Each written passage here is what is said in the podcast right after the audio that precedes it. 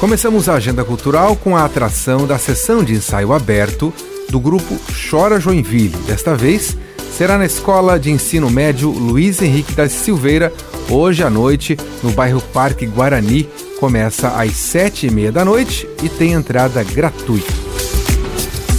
O Conselho Municipal de Política Cultural realiza hoje a última sessão da escuta pública da Lei Paulo Gustavo em Joinville. É às sete e meia da noite de hoje e será por meio do canal do YouTube do Conselho Municipal de Política Cultural. É só digitar no YouTube a sigla CMPC Joinville.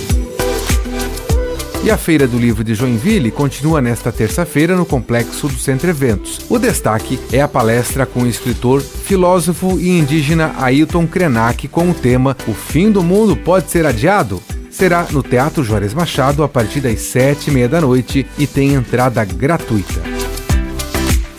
Com gravação e edição de Alexandre Silveira e apresentação comigo, Jefferson Correa, essa foi a sua Agenda Cultural.